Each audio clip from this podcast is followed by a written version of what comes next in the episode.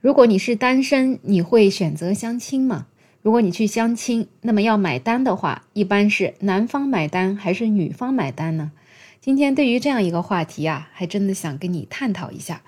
在网上呢有这样一个帖子，这个是一个男生跟一个女生他们去相亲，男生的背景呢是八四年的普通的本科，身高一米七七，是上海浦东的本地男生，家里呢有四套拆迁房。婚房位于浦东，是三房的，价值大概要一千万。他目前在国企工作，年收入二十万。另外呢，还有房租可以供未来的小家庭使用。颜值打分是六点四分。女生的背景呢，她是八九年的，也是普通的本科，身高呢是一米五九，和父母同住在浦东的中环两房，是外企的 HR，年入三十万加，颜值是六点七。双方是通过中介认识，然后决定了第一次相亲。那么在第一次相亲的时候呢，这个咖啡钱是由男生付的。结果在见面之后，女生呢就直接跟这个相亲顾问反馈，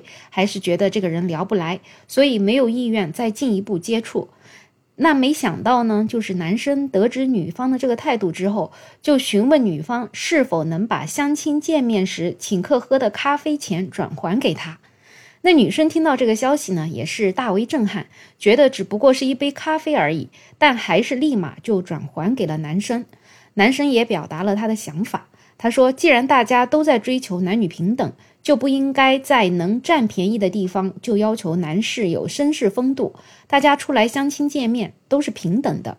既然女士没有意愿，那我也没有必要请客对方任何东西。虽然这杯咖啡也才价值三十三块钱，但是这个可是和价格无关。他只想维护自己内心的秩序。女方听完男方的解释，就觉得听上去吧，好像也是蛮有理有据的，但是又总觉得哪里怪怪的。就是这样一个帖子啊，引起了大家的兴趣，大家都纷纷在评论区讨论，像这种初次相亲，到底应该由哪一方买单比较合适呢？A A 制真的很过分吗？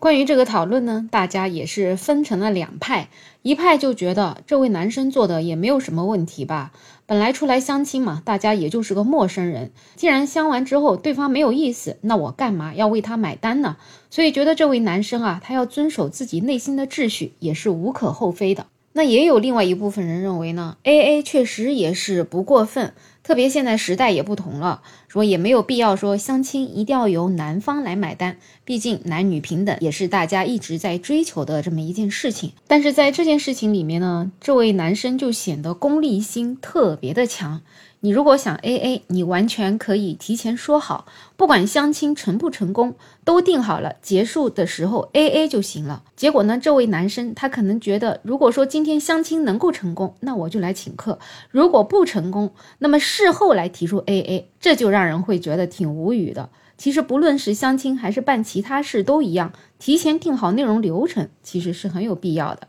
而且呢，就不要说是异性之间了，你和另一个陌生的男性，因为要办一些事情，或者说他算是你的客户好了，一起要吃饭喝酒，提前呢也没有说好 A A，最后呢因为这个事儿没办成，或者说他不答应成为你的客户，那你跟他说咱俩两瓶酒来 A A，各付各的吧，这样是不是会给你的那位男性的潜在客户留下更差的印象呢？总之呢，很多人就觉得像这位男子这样子在事后要求 AA，可能真的就是爱面子吧。觉得这位女性可能以后会跟他一起谈恋爱，那么冲着这个面子也得把这个钱给付了。但是结果啊，最后发现他并没有看上他，之后就觉得这个面子不要也罢了。所以呢，所谓他说的内心的秩序，大概其实无外乎面子两个字。当然了，也有女生回复啊，就是说自己也是遇到过类似的情况。那么遇到这种情况的时候呢，如果发现对对方是没有意思的，会主动提出来要求跟对方 A A，这样子把事情说清楚，把一半的钱给他，因为呢不想后续有任何关系，所以也不想欠任何人情。总而言之呢，这样一件事情啊，大家是各有各的看法。那如果我是这位女生呢，我可能也是属于最后一种。既然没有，既然没有意思，既然没有意思，那应该主动提出来要进行 AA，或者甚至在相亲之前就直接提出来 AA，这样子大家可能做一个毫无负担的相亲，是不是更好呢？不知道你对这个话题有什么样的看法？可以在评论区留言，也可以订阅、点赞、收藏我的专辑。没有想法，每天都有热点资讯等着您。我是梅乐，我们下期再见。